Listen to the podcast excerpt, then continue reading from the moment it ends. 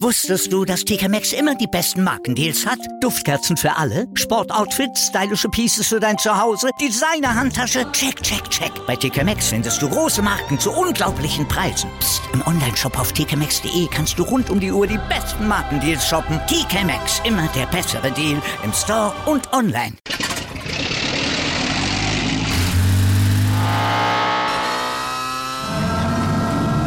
Von 0 auf 100.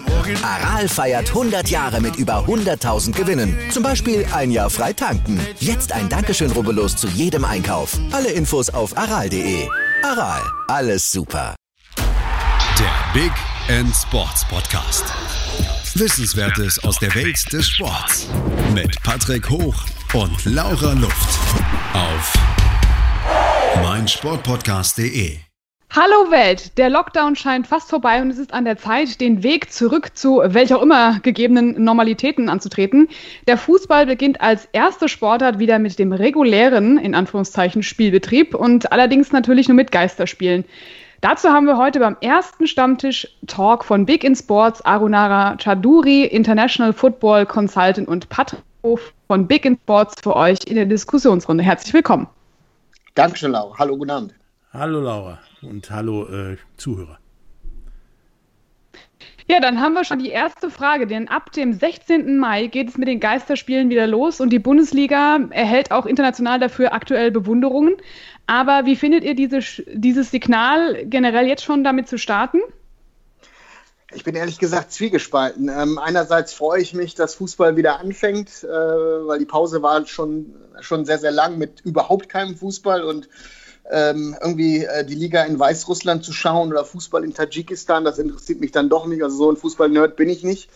Aber ähm, man muss die Gegebenheiten, die Realitäten äh, sich auch anschauen, die es halt einfach um, um uns, momentan gibt.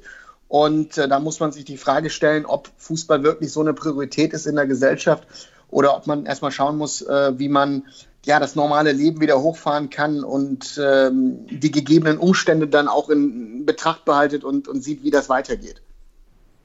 Also ich behaupte auch, ähm, ja. dass das Ganze ähm, ja nicht überflüssig ist, aber doch durchaus hinterfragenswert, weil ähm, erstmal diverse Auflagen für alle Mannschaften, selbst beim Spiel. Also ein normales Spiel ist das ja nicht mehr. Man darf nicht jubeln, kein Handshake, die ganzen Fairplay-Dinge fallen auch weg. Ähm, in irgendeiner Kreisliga in Hessen, glaube ich, ist sogar Einwurf und Kopfball verboten, aus Angst vor Ansteckung. Ähm, die Frage ist, ob das überhaupt Sinn macht, außer finanziell und wirtschaftlich. Und da ist die, die gesellschaftliche Frage, wie Arunava auch gesagt hat, sind Fußballer systemrelevanter als Kinder und Kitas? Ja, letzten Endes, Frank Buschmann hat auch heute ja in NTV sich auch dazu kritisch geäußert und letzten Endes auch skeptisch, weil er sagt, ist jetzt aktuell das Thema, dass der Kommerz über die Gesundheit geht der Spieler. Und letzten Endes kann man auch sagen, es haben viele jetzt, oder nicht viele, aber einige wurden schon positiv getestet. Und wie soll das dann in der Kabine ablaufen? Also treten die dann drei Stunden früher an, äh, um sich einzeln umzuziehen? Äh, wie soll das eigentlich ablaufen dann auf dem Spielfeld? Äh, gibt es kein Handshake mehr? Also das fällt ja alles weg, aber trotzdem sind die ja in einem Kontaktsport. Also gibt es da schon irgendwelche Ansätze, die man herauskriegt, wie sowas dann vonstatten geht, um die Gesundheit nicht noch zu gefährden dann? Also ich glaube, das Beispiel war ja das äh, Facebook Live-Video von Solomon Kalou. Und äh, klar, die Spieler saßen da ein bisschen weiter auseinander in der Hertha-Kabine, aber trotzdem High Five oder ein Handshake oder wie auch immer hat es gegeben. Und äh, wenn mir irgendeiner sagt, dass das nicht passiert in den Kabinen dieser 36 Vereine, dann wird gelogen. Also ich, ich kann mir nicht vorstellen, dass es nicht diesen internen Kontakt in einer Mannschaft gibt. Die Frage, die man sich einfach stellen muss, ist, ähm, wie will man es gut wie möglich äh, über die Runden bringen. Man, man will ja gucken, dass man die Saison irgendwie schafft, äh, damit die Vereine erstmal am Leben bleiben. Und, und ich glaube, das ist die Schwierigkeit, die die DFL auch hat, die einerseits gucken muss, was sind meine finanziellen Interessen, wie kann ich dieses ganze System am Laufen halten. Äh, das, das, Thema Gesellschaft, wenn man überlegt, vor dem Lockdown haben wir über das Thema Hop, äh, äh, Ultragruppen und Pipapo gesprochen, darüber redet keiner mehr. Und das sind, glaube ich, die Schwierigkeiten, die, in dem der Fußball steckt, aber nicht nur der Fußball, sondern auch die Gesellschaft. Denn ich glaube, Lobbyarbeit ist gerade das, was überhaupt dazu geführt hat, dass diese Lockerungen allgemein gekommen sind. Und, und ähm, da ist die Frage, der Fußball fällt unter diese Felder. Ähm, wieso fängt nächste Woche die Normalität an? Ähm, und das kann keiner sagen. Und, und das ist die Schwierigkeit, in der wir, glaube ich, alle stecken. Äh, die darüber sprechen, denn, denn ähm, man muss auch sagen, dass gewisse Sachen, die die DFL gemacht hat, auch zu sagen, hey, alle äh, Kommentare zu diesem Thema müssen zentral über die DFL laufen. Man versucht das ein bisschen zu kontrollieren, aber ich glaube, das ist sehr, sehr schwierig, äh, besonders in den Zeiten von Social Media. Ich denke auch, dass halt so Dinge wie in der Kabine, diese Kabine ist ausgelegt auf paar 20 Menschen plus Mitarbeiter. Wie will man da noch trennen? Will man jetzt zwischen alle Schränke eine Glaswand bauen? Das kostet auch wieder Geld. Andere Vereine oder Vereine überlegen ja auch ihre, ihren Auswechselbereich, die Spielerbänke zu erweitern, vielleicht zweireich zu machen mit Spielern auf der Tribüne, die sie dann irgendwie von der Tribüne holen müssen. Es ist ja nicht in jedem Stadion so, dass direkt neben den Spielerbänken die Treppe auf die Tribüne ist. Ähm, das sind ganz viele logistische Voraus äh, Herausforderungen, von denen ich nicht weiß und mir nicht vorstellen kann, dass sich das im Endeffekt lohnt, außer einen Teil des Produktes zu retten, was eh kurz vorm ja, Exitus ist. Ja, die Frage auch für den Kommerz ist ja letzten Endes, wenn man jetzt Spieler hat, die sich infizieren oder auch ein Schiri. Ja, was passiert dann, wenn der zum Beispiel infiziert wird? Hat man dann die Möglichkeit, andere nachzuziehen? Muss man wieder stoppen? Wird ein ganzer Verein ausgeschlossen? Alle wieder in Quarantäne? Also, wenn dann eine zweite Welle kommt, dann sind wir ja wieder vor dem gleichen Prinzip. Gibt, also, das ist ja auch nicht abzusehen, wie das dann vonstatten geht. Wenn auch wieder ein Stopp reinkommt, ist es natürlich wieder mit finanziellen Mitteln verbunden und auch Problematiken und trifft dann wahrscheinlich viele Vereine, die in den Ruinen vielleicht getrieben werden, oder? Ich denke halt, dass ähm, spätestens mit dem ersten Spiel da auch äh, durchaus äh, Grenzfälle passieren können, die ähm, dafür sorgen könnten, dass ähm, der ganze Kram sowieso abgebrochen wird durch Spieler, die dann doch jubeln und sich herzen in der 95. Minute beim Siegtreffer ähm, durch, ja, durch Handshakes, die dann doch passieren und, und was weiß ich, wie man das dann rechtfertigen will und den ab, Abbruch dann ja, rausschieben möchte, ist, äh, glaube ich, keinem so richtig bewusst. Ich denke, die haben schon, man hat schon durchdacht, wie man das versuchen will zu machen, aber hat, glaube ich, den Faktor Mensch, Emotionen und Spontanität rausgelassen. Ich meine, wir haben am ersten Spieltag der Geisterspiele haben wir Dortmund gegen Schalke. Ich kann mir beim besten Willen nicht vorstellen, dass in Dortmund, bei Dortmund gegen Schalke kein einziger Fan vom Stadion ist. Mir beileibe nicht. Mhm. Ja, es ist, ist also äh, die Schwierigkeit ist natürlich gegeben, äh, dass, dass das Thema Emotionen, dass der Faktor Mensch äh, in dieser ja, sehr wissenschaftlich und, und pragmatischen Lösung mit Hygieneplan, ähm, dass das ein bisschen auf der Strecke bleibt. Die Problematik bleibt ja auch, es gab zehn positive Corona-Fälle und so richtig weiß man immer noch nicht, welche Mannschaften betroffen waren und, und ob Spieler oder nur Physiotherapeuten, Betreuer, wer da, wer da betroffen gewesen ist. Und, und ja. das ist, glaube ich, die Schwierigkeit, äh, die, die, man, die man bei dieser Thematik allgemein hat. Es, es ist ähm, die Gefahr, die, der, die, der, die die Bundesliga und der Profifußball nicht nur in Deutschland, sondern anderswo hat, weil man schaut ja auch darauf, was wir hier machen, ist natürlich, dass man dass das Thema Kommerzialisierung so weit getrieben wird, dass der normale Fan sich abwendet. Ja, und ist, ähm, das ist grenzwertig. Ja, es ist auf jeden Fall grenzwertig. Auch so ganz normale, wenn man selbst mal Fußball spielt oder in irgendeine andere Mannschaftssportart macht, Situationen, wie du, du schreist deinen Gegenspieler an aus einem knappen Meter Entfernung oder so, weil er dir auf den Geist geht oder so. Ähm, eine Woche später schreit dieser Gegenspieler wieder jemand anders an und wird mittlerweile dann zwischenzeitlich einen Tag nach dem nächsten Spiel vielleicht, weil wir eine englische Woche haben, positiv auf Corona getestet. Das ist ja ein Rattenschwanz, der dann folgt von theoretischen Infektionen innerhalb dieses mhm. geschlossenen mhm. Mikrokosmos Liga. Also das ist halt, ich glaube, dass solche emotionalen Ausbrüche wie, wie Gegner anschreien, vielleicht beim Schiri diskutieren und so, nicht so sehr einschränkbar sind, dass das nicht zu einem riesigen, sag ich mal, Restrisiko führt. Was machst du bei einer Hecke, was machst du bei einem Freistoß? Ganz einfache Sache. Da wird geschoben, ähm, da, da gibt es Körperkontakt, ähm, das wirst du ja alles nicht verhindern können. Und das ist ja die Gefahr, ist die Frage ist ja auch, ähm, kannst du Mannschaften einkasanieren, dass die überhaupt keinen Kontakt mehr mit ihren Familien haben, ja oder nein? Ähm, ich habe ein Interview mit Toni Schumacher bei NTV gehört heute, der sagte, ähm, jedem Spieler sollte es überlassen sein, ob er spielt oder nicht, oder sich sogar sagt, Leute, ich ziehe mich jetzt mal für ein paar Wochen zurück, ich komme dann wieder irgendwann. Man hat man will das ja gar nicht hören und man hat auch diese, diese äh, kritischen Punkte von Spielerseite her direkt abgewirkt und man hat ja auch die, den VDV oder, oder, oder äh, FIFPro und Pipapo ähm, mit ins Boot geholt und von Seiten der FIFA, um zu schauen, dass, das man, dass man das irgendwie am Laufen hält. Und das ist halt sehr, sehr schwierig, denn es geht um, um nicht nur Millionen, es geht um Milliarden und, und das überschattet alles und äh, ist ja nicht nur im Fußball so, es ist in der Automobilbranche so, es ist in jeder Industrie, in jedes Industriebereich ist es so. Und das ist die mhm. Schwierigkeit, äh, wo der Fußballsport äh, äh, in dem Dilemma, in dem er steckt. Denn ähm, einerseits muss er spielen, um das System am Laufen zu halten. Andererseits müsste er oder dürfte er nicht spielen, aber dann ähm, ja, dann wird es ähm, Pleiten und Insolvenzen in der, in der, Bundesliga, zweiten Liga und auch drunter geben. Ja, aber da ist halt die Frage, die ich mir immer stelle, ist es, ist es das wert, mit, mit Menschenleben der Spieler, auch Leuten wie Salomon Kalou, so fahrlässig umzugehen. Also ich meine, wenn du nachher das Ding über die Runden gebracht hast und der Verein geht nicht pleite, aber dafür sterben dir drei Spieler weg oder so, dann weiß ich nicht, ob das wert, ob es das wert war. Und, ähm also wenn das passieren sollte, nein. Und das ist, das ist die Gefahr, weil man, man muss auch immer wissen, dass Fußballer äh, äh ja so hochgezüchtete Pferde sozusagen sind und die sind anfälliger für, für, für Viren. Und äh, die Gefahr ist sicherlich gegeben. Und wenn es da Spieler gibt, die irgendwelche Vorerkrankungen haben, es gibt Spieler mit, mit, mit Herzproblemen oder dies und jenem, wo manche Leute ja gar nicht wissen, dass sie es haben.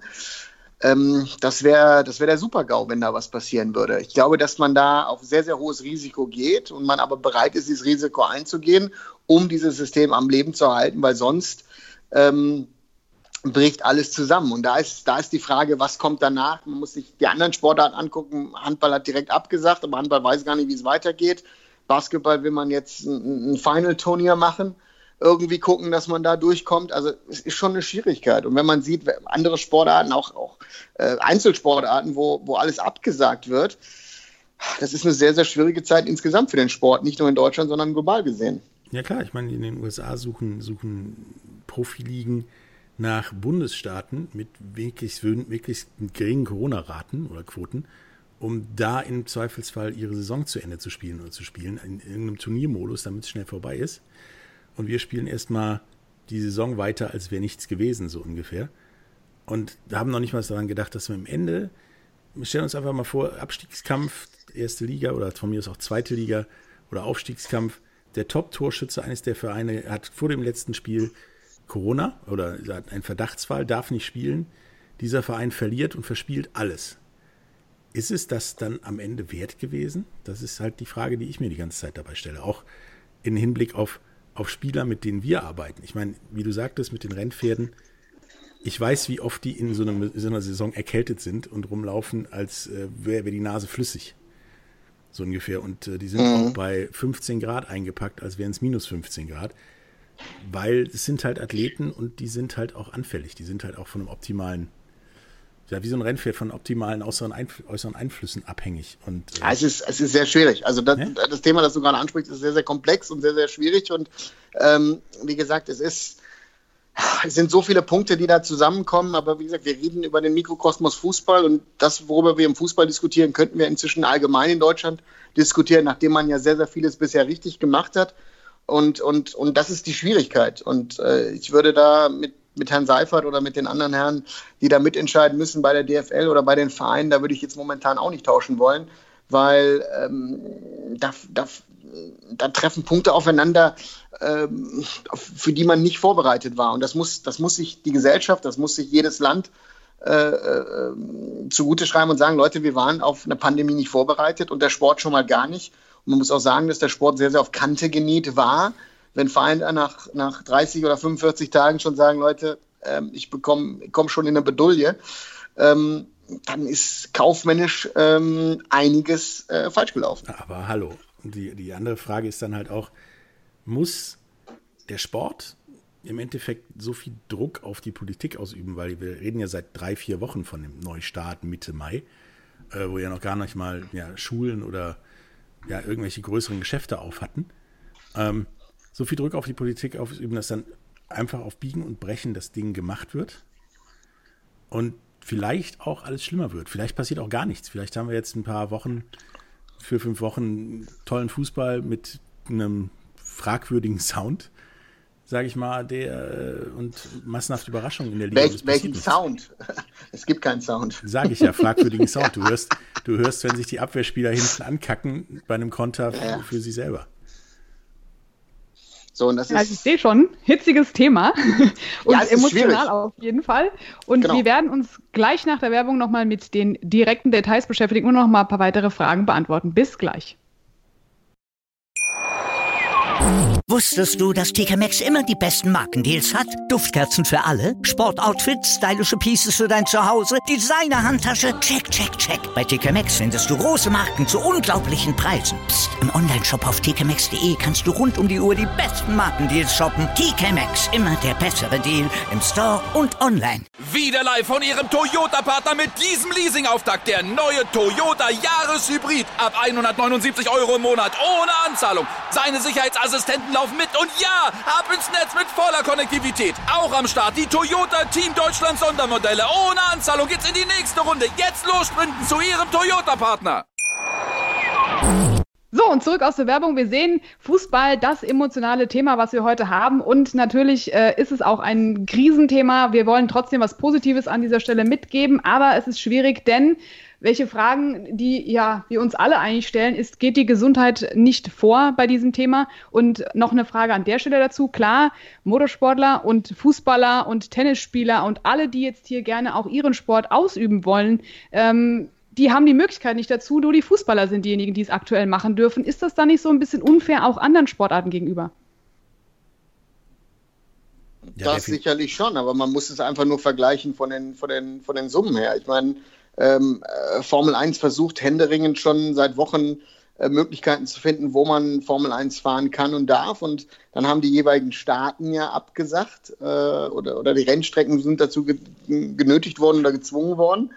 Und äh, im Fußball ist es ja auch so, dass, dass man da teilweise global agiert. Also die FIFA gibt gewisse Vorlagen, äh, die UEFA versucht gewisse Sachen umzusetzen und äh, man hat was ja undenkbar gewesen wäre. Man hat die Euro 2020 um ein Jahr verschoben. Ähm, guckt man sich den IOC an und dann äh, ähm, Olympia hat man ja versucht, so lange festzuhalten, dass in Japan sogar eine zweite Welle angefangen hat mit Corona. Also Sport ist schon äh, ein, ein, sehr interessantes Thema, ein sehr schwieriges Thema, aber es spiegelt einfach die Gesellschaft und, und, und die Situation wieder. Denn äh, was im Fußball passiert, passiert in, besonders in Deutschland in der Automobilbranche, andere Branchen, andere Länder.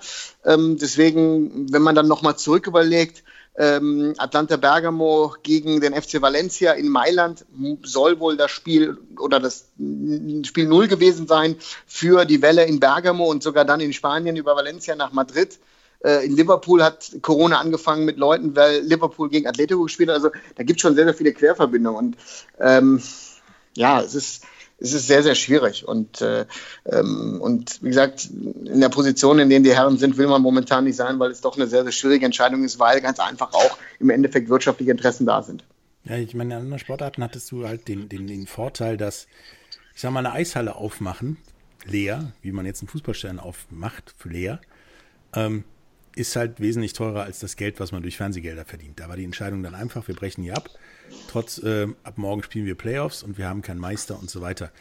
Wenn man sich dann, dann, dann zum Beispiel US-Profiligen, Eishockey-Liga anguckt, die haben ein ähnliches Problem. Die müssen, glaube ich, noch fünf oder sechs Spieltage spielen, haben Mannschaften, die sind auf der Kippe, Playoffs oder nicht. Und dann auch noch irgendwie Playoffs. Da sind sie ja mittlerweile schon zu übergegangen, nicht zu sagen, wir spielen Best of Seven, wie immer, so, mittlerweile, glaube ich, auf Best of Three runter. Ich tippe auch mal, dass das je länger das dauert, Best of One, also einfaches K.O.-System gespielt werden würde, wenn man das denn machen würde.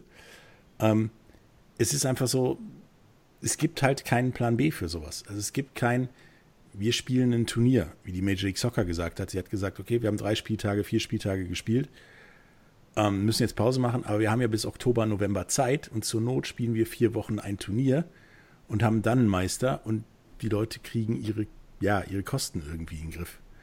Ähm, äh, genauso ist es da drüben halt kein größeres Problem oder größer Aufschrei, wenn mal ein Club pleite geht. Das passiert halt, wenn jemand falsch wirtschaftet, die Ränge sind leer und so weiter, dann ist der halt pleite. Und hier schreit die halbe Liga auf, wir sind so gut wie pleite, weil wir die letzte Rate Fernsehgelder nicht bekommen.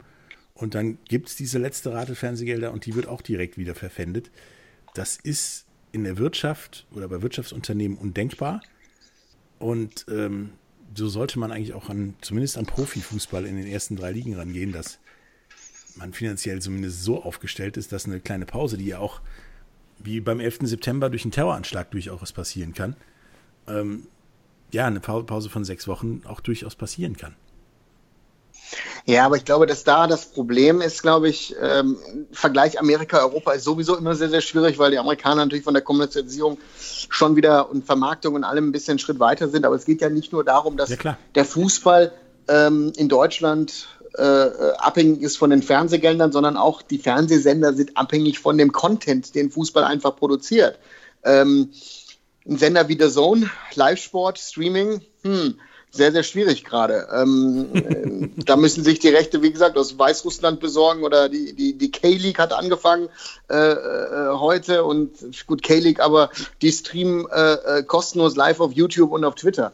Und, und da, ist, da ist die Thematik, ähm, wie geht man damit um und, und ähm, es ist halt schon ein, ein, sehr, sehr komplexes Thema in dem Sinne und äh, ja, wenn wir dann noch über das Thema, äh, wie gut sind die Vereine finanziell aufgestellt oder wie wird da gearbeitet, dann muss man schon sagen, dass, dass der, nicht nur der Fußball, sondern allgemein der Profisport in Europa natürlich nicht so strukturiert ist wie ein normales mittelständiges Unternehmen oder ein größeres Unternehmen, äh, wenn man sich die Summen, die, die, die bei den großen Vereinen da umgesetzt werden. Und das ist, das ist natürlich auch ganz klar. Und wenn man dann weiß, dass zum Beispiel in Spanien, wenn der spanische Staat nicht immer wieder mal in früheren Jahren Barcelona und Real Madrid geholfen hätte, würde es die Vereine gar nicht mehr geben. Ähm, dann ist es so. Und das ist, das ist die Schwierigkeit, die, die der Fußball hat. Und, und da ist ja Deutschland, sage ich jetzt mal, auch und die Bundesliga da, wo man hinschaut, weil die Bundesliga war immer der Hort der finanziellen Stabilität. Man hat immer gesagt, oh, 16, 17 Vereine machen Profit in der Bundesliga, äh, wir sind stabil, wir machen 4 Milliarden Umsatz, dies, das und jenes. Und auf einmal ähm, scheint das ja alles gar nicht so zu sein, wie man dachte. Und das ist auch, glaube ich, eine Erkenntnis, äh, die viele Leute jetzt bekommen haben. Und ja, da wird sich vielleicht das eine oder andere dann noch ändern. Ja, das ist mit Sicherheit. Wir müssen jetzt. Ja. Sorry, bitte. Mach. Das ist mit Sicherheit. Ähm, auch eine Diskussion wert, ob das dieses ganze Gebilde 50 plus 1, wir wollen keinen kein Hop und keine Aktiengesellschaften und was weiß ich, nicht durchaus diskutabel ist, um ja das ganze Produkt zu stabilisieren. Oder vielleicht auch auf längere Sicht zu gucken, ob man den Profibereich, die ersten drei Ligen, nicht irgendwie so schließt, dass Aufsteiger in diesem Profibereich zumindest nicht am Tropf hängen, sondern wenigstens kurz vor der Entlassung aus dem Krankenhaus sind. Ja, das ist wieder eine ganz andere Diskussion, die sehr, sehr schwierig ist. Und das ist ja die gleiche Diskussion wie zu sagen, äh, eigentlich müsste die Bundesliga äh, nur um 15.30 Uhr am Samstag spielen mit der internationalen Vermarktung. Also da ist, äh, und da bin ich jetzt auch mal gespannt, was die DFL macht, ob man konsequent an dem Spieltagssystem festhält. Man hat am ersten Spieltag das Freitagsspiel auf den Samstag verschoben, aber das hat ja andere Gründe wegen dem, dem Rechtsstreit mit, mit Eurosport wegen dem Geld. Aber ähm, die Engländer zum Beispiel überlegen wirklich zu sagen, hey, wir, wir hauen es ins Free TV und spielen vielleicht jeden Abend um, um 8 Uhr Primetime. Also ähm, da bin ich auch mal gespannt, was man für Ansätze hat, weil man ja momentan exklusiv, also ich sehe jetzt keine Liga, die in den nächsten zehn Tagen anfängt. Könnte passieren, aber ich glaube, die, da werden alle erstmal gucken, was im Mai jetzt in Deutschland passiert. Ähm, hätte man das auch vielleicht anders nutzen können. Also da, da gäbe es Möglichkeiten, glaube ich, sogar noch ein bisschen mehr Geld rauszukitzeln. Aber ähm, ja, man, man will, glaube ich, den, den heimischen Fan äh, mit solchen Aktionen, glaube ich, nicht verärgern. Vielleicht sollte man auch mal darüber nachdenken, ob man diese Fernsehverträge anders strukturiert. Zum Beispiel, man sagt, die komplette Liga gibt es im Free TV. Wir machen nur Free TV für die komplette Liga. Und die einzelnen Vereine können sich gerne dann auch noch an Pay-TV-Kanäle vermarkten, dass deren Spiele exklusiv bei Sky, The Zone oder sowas kommen. Und da nochmal extra Geld verdienen. Mit extra Ja, Content ich glaube, das ist, das wollte man ja, wollte man ja nicht. Das war ja so in Spanien. Und da haben Real Madrid und Barcelona Geld verdient und wurden gezeigt. Und da waren die ganz kleinen, äh, die, die Leganis dieser Welt oder wie sie alle heißen, äh, wollte keiner sehen. Also das ist, glaube ich, dieses Zentralpool-System in Deutschland ist, hört sich ein bisschen sozialistisch an. Aber es geht ja auch darum, dass und äh, der FC Bayern und oder auch Borussia Dortmund, glaube ich, sind nicht immer so happy, dass sie so viel mit den anderen teilen müssen. Aber irgendwie sichert das schon irgendwie ein Verhältnis, dass die Vereine miteinander ähm, ja, in, in, in, in, in, in, in, miteinander, gegeneinander spielen können. Und das ist die Wichtigkeit, die du behalt, beibehalten kannst. Aber wie gesagt, man müsste in so einer Situation, jeder weiß inzwischen, dass es um das Thema Geld geht, ähm, vielleicht sogar mal schauen als DFL, wie, was hätte man ein bisschen verändern können, um dann auch für den internationalen Markt, der sich sehr, sehr dafür interessiert gerade, ähm, vielleicht was zu machen, was, was untypisch und äh, nicht deutsch gewesen wäre in dieser ja, Situation. Oder sich selbst medial vermarktet, wie andere Sportler aneinander liegen, die ihre eigenen App, ihren eigenen Streaming-Dienst haben, wo es die Dinge mhm. on Demand gibt, plus vielleicht eine Konferenzmöglichkeit, wie zum Beispiel die NFL mit Amazon machen, wie die Konferenz gibt es exklusiv auf Amazon. Mhm. Fertig und solche Einzelteile dann separat vermarktet. Also die Spiele gibt es per se bei uns in der DFL-App oder auf der DFL-Seite, so DFL-Kanal von mir aus wenn man eine Konferenz will, muss man halt sich ein Sky-Abo holen. Wenn man irgendwie noch extra Content haben möchte über Schalke, was weiß ich, Trainings, Trainingsspiele, keine Ahnung was, dann Kanal X oder Schalke, Schalke TV oder was auch immer. Mhm. Ja, da gibt es sicherlich Möglichkeiten, aber ja, vielleicht ist das der falsche Zeitpunkt, äh, darüber gerade zu diskutieren, obwohl ich glaube, da sollte man drüber in Zukunft nachdenken, da man ja gerade auch die Ausschreibung hat äh, für den nächsten Zyklus. Ja. Ist es aber nicht so, dass die Fans ja eigentlich das sind, was die Spieler auch im Stadion so ein bisschen anfeuert? Ist es für die Fans nicht langweilig, sage ich mal, sich einen Livestream, wenn man es so möchte, anzugucken, ähm, zu Hause zu jubeln und die Spieler äh, tappen im, ja, im Dunkeln oder haben einfach keine Emotionen im Stadion? Ist das nicht auf die Dauer auch anstrengend für die Spieler? Ich weiß es gar nicht. Ich glaube, der ein oder andere Trainer ist sehr, sehr froh, dass es ruhig ist im Stadion, weil er dann seine Kommandos an seine Leute bringen kann und nicht mal irgendwelche Zettel schreiben muss. Also ich glaube, aus der, aus der Sicht pff, ähm, klar pushen sich gewisse Spieler in einem vollen Stadion, also das ist sicher, aber ähm, die Frage ist, äh, man muss sich ja nur den anderen Artikel der letzten Tage äh, durchlesen und dann weiß man, was passiert ist, ähm, ähm dass, äh, dass, ja, dass gewisse, äh, äh, wenn man sich die Zahlen anguckt, dass der Fan als Zuschauer in dem Sinne gar nicht so viel zählt. Also, dass wir da von 10, 15, 20 Prozent Maximum reden bei diesen Vereinen, was in anderen Ligen, na, Handball hat ja ganz klar gesagt, sofort, Leute, ohne Zuschauer spielen lohnt sich bei uns nicht. Ähm, und das ist, glaube ich, das, die Gewichtung. Ne? Patrick hat ja gerade auch gesagt, Fernsehen ist ähm, so wichtig für den Fußball mit, mit den gegebenen Zahlen. Deswegen, ja, das ist einfach so, wie es ist. Ich denke, dass da allerhöchstens so ein, so ein letzter Millimeter wichtig ist an, an Zuschauern, wie zum Beispiel die etwas schlechteren Teams im Abstiegskampf oder so, die können natürlich bei Heimspielen durchaus vom Publikum profitieren, die nach vorne gepeitscht werden, angefeuert und so weiter. Aber Teams, die wie vielleicht sogar der FC Bayern eh keine Stimmung haben oder immer überrascht sind von Auswärtsstimmung oder sowas, denen ist das, glaube ich, relativ latte. Ich glaube, je höher du in der Tabelle stehst, desto weniger brauchst du das Publikum. Und deswegen ist das mhm. jetzt schon unter Umständen eine kleine Umge Ungewichtung, wobei die DFL ja auch gesagt hat, eine künstliche Soundkulisse würden sie nicht verbieten. Also wenn jetzt demnächst beim vorletzten Spieltag, bei wichtigen Spielen gegen den Abstieg oder um Europapokalplatz, ähm, plötzlich doch Zuschauer hörbar im Stadion sind, dann liegt das daran, dass die DFL gesagt hat, ihr könnt gerne Kassette abspielen. Ja, aber das ist auch, finde ich, sehr, sehr schwierig, weil ähm, dann hast du irgendwelche Fangesänge oder Schreie, die dann der Situation unangemessen sind oder nicht passen.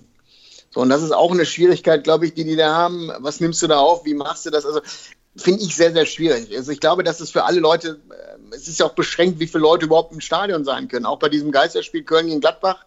Ich glaube, da waren fast 1000 Leute, glaube ich, äh, in dem Stadion im Endeffekt. So, so viele Leute wirst du ja auch nicht haben. Nee, die Frage ist auch, was passiert. Sein, ja, und, und man will das ja, im Notfall will man das ja sogar bis auf 200 runterschrauben. Da bin ich mal gespannt. Also du musst ja auch eine Fernsehproduktion garantieren, du musst äh, Journalisten den Zugang gewähren. Ähm, wie, was machst du mit Pressekonferenzen? So äh, für die Vereine ist das natürlich auch interessant. Die versuchen gerade äh, die mediale Berichterstattung zu kontrollieren, dass die eher sagen: Hey, hallo, wir hauen das jetzt über unsere äh, äh, Kanäle raus, über unsere Webseite, über unsere Social Media, mit Videos, mit mit Text und Pipapo. Also ähm, der direkte Draht zwischen Vereinen und, und den Medien geht auch dabei ein bisschen verloren. Und das ist alles sehr, sehr, ja, sehr, sehr gefährlich, finde ich. Du bist ja auch mit, glaube ich, zwei Teams und ja dem Übertragungsteam sozusagen schon fast bei 100 Leuten.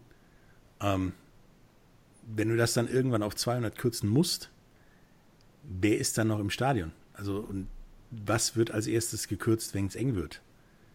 Ja, also, Funktionsteam. also ich schätze mal, der, das Funktionsteam, du, nee, du wirst dann gucken, dass du, dass du Kameras benutzt, die also ähm, Roboter gesteuert sind.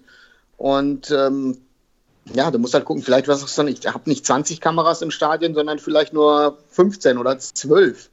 Also das ist, es ist alles, wir sind gerade in einem Experiment, in einem Live-Experiment. Ja, äh, wie kannst du so maximal runterfahren? Und das, das, Interessante wird ja auch sein, wenn theoretisch bei Sky oder bei der ARD irgendjemand krank wird, äh, wie wirkt sich das aus? Ich habe das von einem Sender in Indien gehört, wo ein Wachmann beim Fernsehsender krank geworden ist. Da muss das ganze Gebäude, da arbeiten 4000 Mann ähm, die, die, die fahren gerade einen Sender hoch, teilweise von zu Hause. Also das ist äh, teilweise wahnwitzig, was die da gerade versuchen. Ähm, und, und das ist, das ist schon, schon ist alles sehr, sehr schwierig, weil du weißt nicht, wer mit wem, wieso, weshalb, warum Kontakt hatte. Und das ist, da kommen wir wieder auf das alte Thema zurück. Und das ist die Schwierigkeit, das Ganze so zu kontrollieren, dass du wirklich bis Ende Juni ohne Probleme durchspielen kannst. Das und das ist die ja. Gefahr, die ich sehe, das ne, ist auch Sky bereit zu sagen, hey, ähm, ich gucke, dass ich jüngere, äh, jüngere Leute, also jüngere Producer und Pipapo da habe, die das Ganze machen und nicht der 59-jährige äh, äh, Langzeitraucher und äh, ähm, jemand, der viele Zigaretten raucht am Tag und, und, und, und Kaffee trinkt. Ja, sind wir halt bei dem vorhin angesprochenen Problem. Der Mann kommentiert jetzt, sage ich mal, Sonntag ein Spiel, Dienstag ein Spiel wegen englischer Wochen und Montag wird er mit Corona diagnostiziert. Ähm, wen sperrst du da alles? Also wen sagst du da alles, bleib lieber zu Hause, mach hier Quarantäne und so weiter. Das kann dann unendlich weitergehen, sodass wir vielleicht eine Saison zu Ende gespielt haben, aber am Ende des Tages alles, was da in den Teams unterwegs war, vielleicht doch erkrankt. Ja, also wir sehen, wir haben noch keine äh, Lösung, auch selbst nicht bei unserem Stammtisch hier erörtert, aber es muss auch für die entsprechenden Abteilungen ziemlich schwierig sein, da das goldene Mittelmaß zu finden. Aber nach einer kurzen Pause werden wir uns dem Ganzen nochmal annehmen und auch generell mal diskutieren, wie es denn sonst so um den Fußball in Deutschland bestellt ist. Bis gleich. Wieder live von Ihrem Toyota-Partner mit diesem Leasing-Auftakt. Der neue Toyota Jahreshybrid. Ab 179 Euro im Monat. Ohne Anzahlung. Seine Sicherheitsassistenten laufen mit. Und ja, ab ins Netz mit voller Konnektivität. Auch am Start die Toyota Team Deutschland Sondermodelle. Ohne Anzahlung geht's in die nächste Runde. Jetzt los sprinten zu Ihrem Toyota-Partner.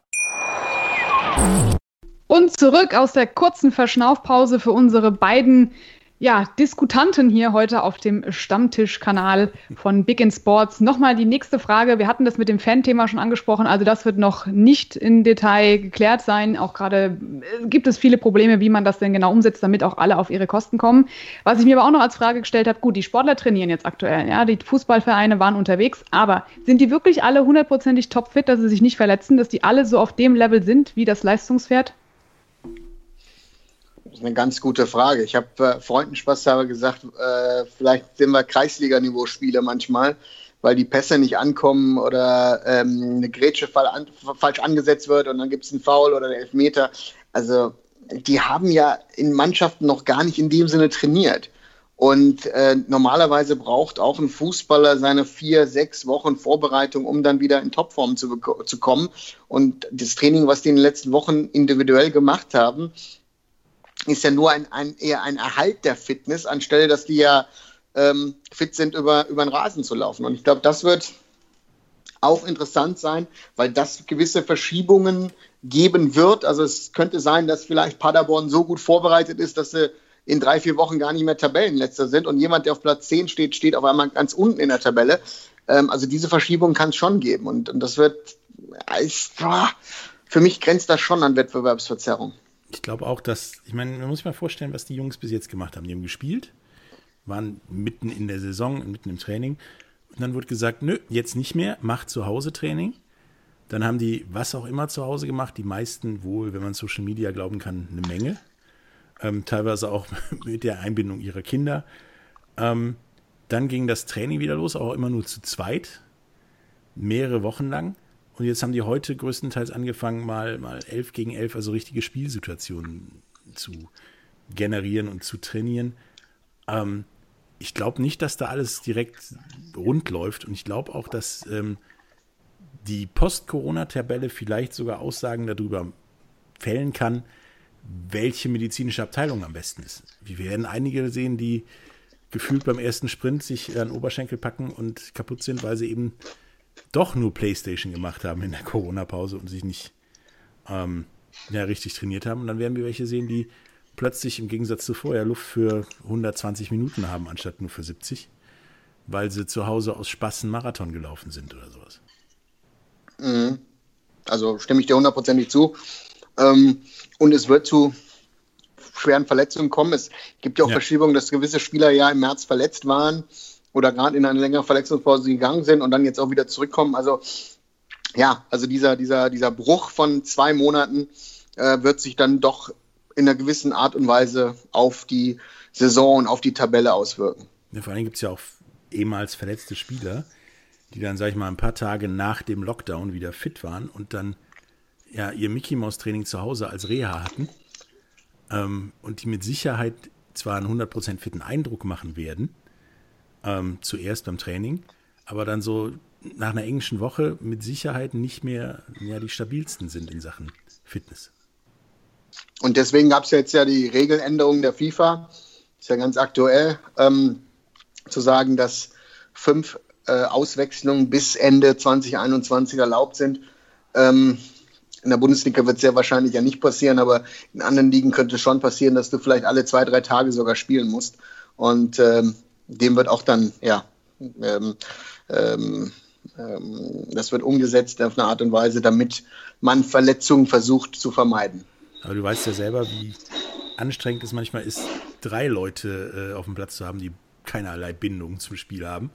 Was machst du dann jetzt, wenn du wirklich wegen Verletzungen, wegen Verwarnung plötzlich wirklich in der 70. Minute fünfmal ausgewechselt hast und da fünf Leute rumlaufen, die ja keinerlei Bindung zum Spiel haben? Das macht das Spiel mit Sicherheit nicht attraktiver und spannender.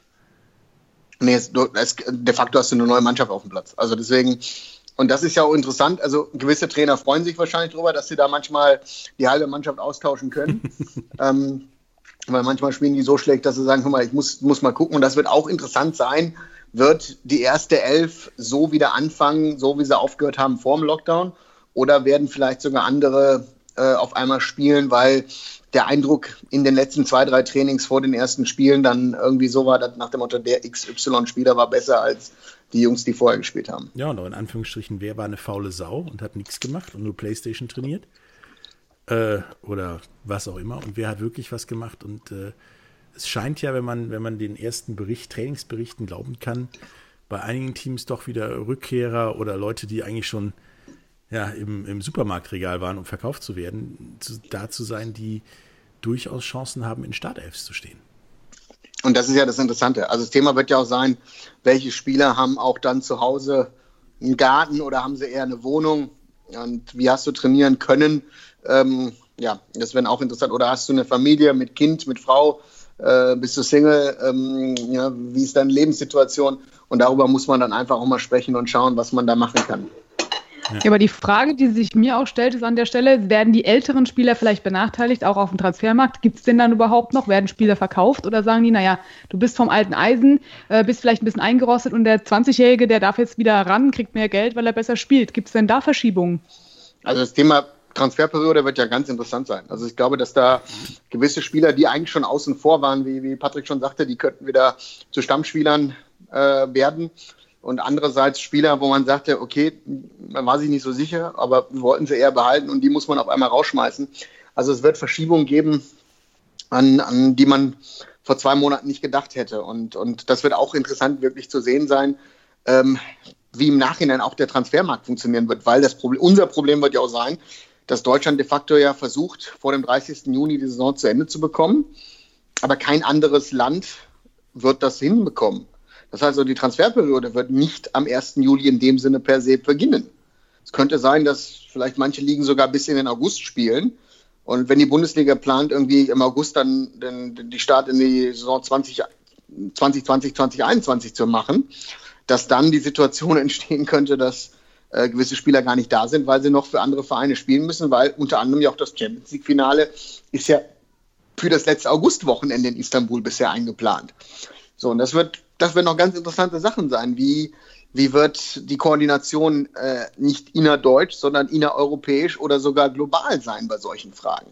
Wir werden ja auch Spieler haben, die im Zweifelsfall eigentlich hochwertige Spieler sitzen sind, aber dadurch, dass sie ja in Frankreich und, und den Niederlanden zum Beispiel schon die Saison abgebrochen wurde und also nicht zu Ende gespielt wird, bis zum regulären Saisonbeginn schon vier Monate nur rumsitzen.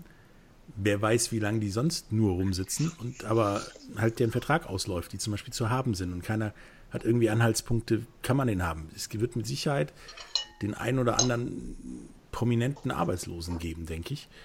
Und die andere Frage ist halt bei diesen, bei ganzen Leihgeschäften, was machst du? Hast du teilweise überhaupt Anhaltspunkte, um zu sagen, die Leihe war erfolgreich, deswegen nehmen wir den zurück? Oder lass uns mal darüber reden, ob der nicht noch ein Jahr bleibt?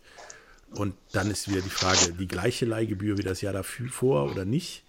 Weil bei manchen, wenn man dann die Leihgebühr vom Jahr davor nimmt, ist der Verein, der den leiht, wahrscheinlich schon pleite, weil er einen Spieler ausleiht. Mhm. Und äh, davor hatten wir bis jetzt nicht die Angst, dass wenn ein Spieler ausgeliehen wird, dass man sich ja in die Pleite begibt. Also es wird, wird ja, aber es, es, es, gibt auch eine andere, es gibt eine andere Problematik, wo ich dir nicht zustimme mit den ähm, Spielern, die vielleicht arbeitslos sein werden, weil ich glaube, die Kaderstärke wird jetzt auch erhöht. Also wenn du jetzt fünfmal wechseln darfst, wirst du nicht bei 25 Spielern bleiben wie bei der Champions League, sondern du wirst wahrscheinlich auf eine Kaderstärke von 30 gehen. Ähm, dadurch hast du automatisch mehr Plätze im Kader. Die Frage ist, füllst du auf mit deinen äh, U23-Spielern oder mit der U19 oder sagst du dir, nein, ich, ich, ich nehme mir gestandene Spieler und das hängt ja auch dann ab, wie, wie die Vereine aufgestellt sind. Manche Vereine haben ja zig Leihspieler in Europa rumlaufen.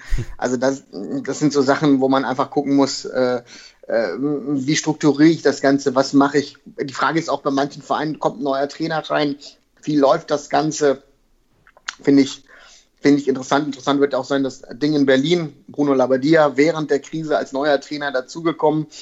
Ähm, wie kannst du das verändern, was vorher unter Klinsmann und unter Nuri gelaufen ist? Also das sind sehr, sehr viele Fragen, die sich da ergeben. Jetzt hast du auch noch einen Spieler weniger, der sich selbst disqualifiziert hat. Ich meine, das ist dann auch noch so ein Ding. Ich bin mal gespannt, wie lange die Suspendierung, Suspendierung gilt. Also das Thema ist bei Kalu, äh, er war ja vorher außen vor. Ich weiß nicht, wie wichtig er war jetzt bei, bei Labadia. Aber wenn er so wichtig ist, dass er ihn braucht, werden die einen Weg finden, drei, sag mal, drei Tage vor dem ersten Spiel nächstes Wochenende zu sagen, hier, er hat sich entschuldigt, hat vielleicht irgendwie eine Spende geleistet und jetzt darf er wieder mitmachen. Ja, aber da ist wieder die Frage bei einem 34-Jährigen, der schon alles gesehen hat, wenn du das dann da machst, was sendest du für ein Signal an? Ja, an die Kinder zu Hause zum Beispiel oder die, die, die, die Fußballer in der äh, U19 von Hertha. Motto, ich kann mir, wenn ich wichtig genug bin, schon ziemlich alles leisten und mich dann mal kurz entschuldigen und dann darf ich vier, fünf Wochen später wieder spielen. Aber war das vor Corona nicht auch so? Ja, aber nicht so prominent.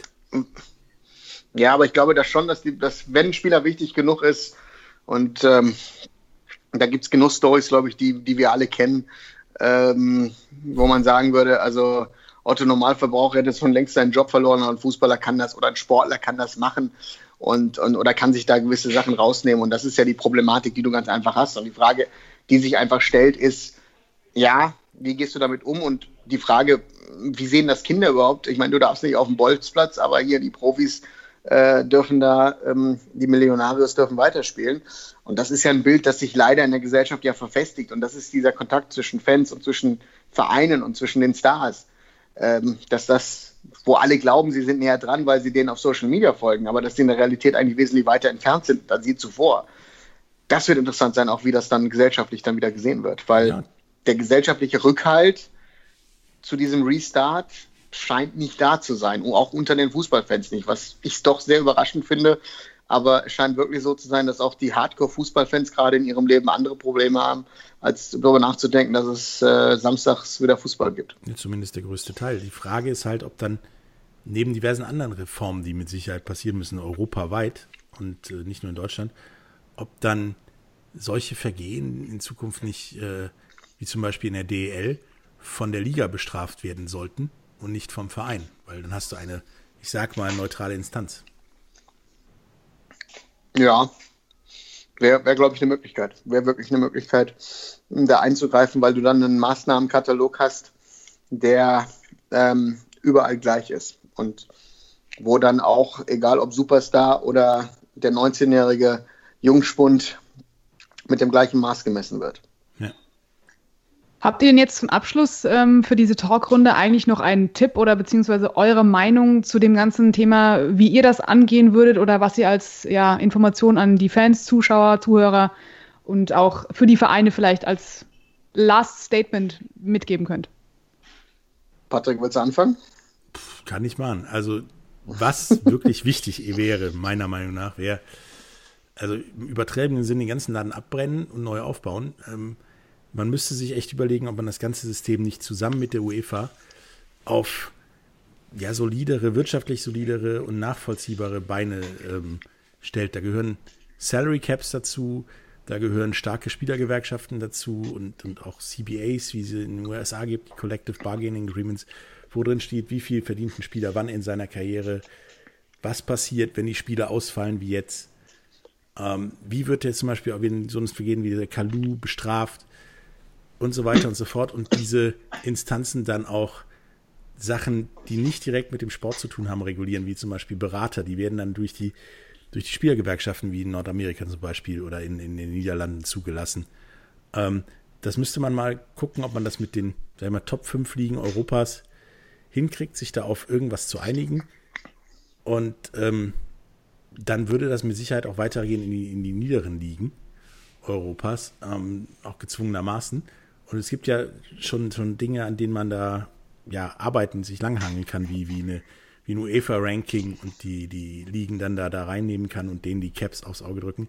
Ich denke, dass sich in den, wenn wir alles richtig machen, sagen wir es so, wenn wir alles richtig machen, ähm, wird sich der Fußball und auch andere Sportarten in Europa in den nächsten zwei, drei Jahren grundlegend sehr verändern müssen und auch wahrscheinlich tun, weil sonst äh, ja, der gesellschaftliche Rückhalt auch fehlt. Also ich glaube, dass du diese Geisterspielen-Malus, den du jetzt hast, so schnell nicht aufholst. Also ich kenne persönlich auch Väter mit Kindern, die sagen, ich cancel meine Dauerkarte, weil da habe ich keinen Bock drauf, meinen Kindern er zu erklären, warum da unten Leute, Leute rumlaufen und wir zu Hause bleiben müssen. Also es wird definitiv eine ganze Menge Veränderungen mhm. geben müssen und geben. Stimme ich dir zu. Ähm, die Schwierigkeit wird halt nur sein, ähm, wie machst du das? Also eine Thematik, die äh, durch diesen frühen Start, sage ich mal, der Bundesliga verschoben worden ist, ist, ob du eine globale Saison einführen kannst. Kalenderjahr-Saison, das die Thematik 2022 WM Katar im November, ja. Dezember ist außen vor. Ähm, das hätte man jetzt sehr, sehr gut nutzen können, wenn man die Saison auch ein bisschen zieht. Und deswegen verstehe ich auch nicht, wieso die Bundesliga so erpicht ist, zu sagen, wir machen bis zum 30. Juni, ziehen wir die Saison durch. Man hätte die Saison doch jetzt in den Juli ziehen können und den Vereinen sagen müssen, mit auslaufenden Spielerverträgen, die werden alle um, um Monat verlängert, weil das wird ein Riesenthema werden mit den anderen Ligen. Du hast sie schon genannt, Frankreich, Holland oder auch in Belgien, da wissen sie immer noch nicht, ähm, sind die Saison schon abgesagt, abgebrochen. Aber anderswo, besonders die La Liga, besonders äh, die Premier League in England äh, und auch die Serie A schauen, was in Deutschland passiert. Und äh, besonders die Italiener würden gerne wieder spielen, aber sind natürlich dadurch, dass sie am härtesten getroffen worden sind, gerade in dieser Bedulie. Und, und da hat die Bundesliga eine Vorbildsfunktion im Moment und ich hoffe, dass das positiv äh, ausgeht und dass wir nicht nochmal einen Abbruch kriegen gesellschaftlich, also das kann auch passieren, dass der Fußball gar nicht dafür zuständig ist, sondern dass hier gesellschaftlich was passiert in zwei, drei Wochen und man sagen muss, sorry Leute, wir müssen das alles schließen. Und natürlich auch, äh, wie verhalten sich die Landesregierungen? Bremen ist da, da relativ schnell immer zur Sache und will da äh, Ordnung schaffen. Also da sind viele externe Faktoren, die gerade auf die Bundesliga auch einprasseln werden, die sehr, sehr interessant sein werden zu, zu, zu überprüfen und, ähm, und wie der Fußball daraus lernt, weil, wie gesagt, ich, ich habe das jetzt aus Asien sehr oft in den letzten zwei, drei Tagen gehört. Ähm, we are looking at what's happening in Germany. Also wir schauen, was da in Deutschland passiert. Und ähm, ja, ähm, es geht ja nicht nur um den Fußball, sondern auch Profisportarten, in, in, in andere Profisportarten schauen gerade, was bei uns hier mit der Bundesliga passieren wird in den kommenden Wochen. Ja, was machst du zum Beispiel, wenn Bilder wie bei Gladbach gegen Köln sich nächstes Wochenende wiederholen? Dass da Tausende vom Stadion stehen und das total witzig finden, vom draußen das, dem Spiel zu, ja, das Spiel zu verfolgen und einfach nur da zu sein. Ich meine, dazu sind in dem restlichen Spielplan noch viel zu viel, ab unabhängig von der Tabellensituation, wichtige Spiele wie Dortmund gegen Schalke, Düsseldorf gegen Köln und you name it. Das sind halt Spiele, da gehen die Leute nicht nur hin, weil der eine den anderen schlagen könnte, sondern weil es eben lang andauernde Rivalitäten sind. Also selbst wenn es in dem Spiel um keinen Tabellenplatz mehr ginge, wäre die Bude da voll. Und sind auch jetzt dann mit Sicherheit ein Risiko ja, für die allgemeine Sicherheit. Ja, ja, oder du hast eine Situation wie in Paris, wo PSG gegen Dortmund gewinnt und dann 3.000, 4.000 Leute da hinkommen und die Spieler feiern mit, mit der Mannschaft. Also Gladbach hat das ja auch getan und das ist, diese Gefahr ist gegeben. Deswegen hat die Polizei ja auch gesagt, oder die Polizeigewerkschaft eher gesagt, wir sind nicht für Geisterspiele, äh, weil im Endeffekt die Polizei auch wieder für die Sicherheit garantieren muss und außerhalb des Stadions und ah, da sind so viele Fragen offen, äh, das ist so komplex. Ähm, ich bin echt mal gespannt, was, was, was da passiert. Ja, ich auch. Also es wird, wird interessant und wir werden da mit Sicherheit auch nochmal drüber reden müssen. Ja, also der zweite Stammtisch wird dann wahrscheinlich folgen und wir werden noch einige Themen aufarbeiten. Aber an der heutigen Stelle würde ich mich erstmal gerne bedanken bei Arunava Chaduri und bei Patrick Hoch, die hier heute den ersten Stammtisch für uns zum Thema Fußball erörtert haben. Vielen Dank. Gerne, tschüss. Ciao. Wieder live von Ihrem Toyota-Partner mit diesem Leasing-Auftakt. Der neue Toyota Jahreshybrid. Ab 179 Euro im Monat. Ohne Anzahlung. Seine Sicherheitsassistenten laufen mit. Und ja, ab ins Netz mit voller Konnektivität. Auch am Start die Toyota Team Deutschland Sondermodelle. Ohne Anzahlung geht's in die nächste Runde. Jetzt los sprinten zu Ihrem Toyota-Partner.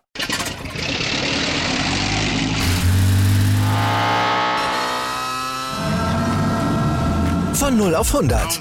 Aral feiert 100 Jahre mit über 100.000 Gewinnen. Zum Beispiel ein Jahr frei tanken. Jetzt ein Dankeschön, rubbellos zu jedem Einkauf. Alle Infos auf aral.de. Aral, alles super. Der Big End Sports Podcast. Wissenswertes aus der Welt des Sports. Mit Patrick Hoch und Laura Luft. Auf meinsportpodcast.de.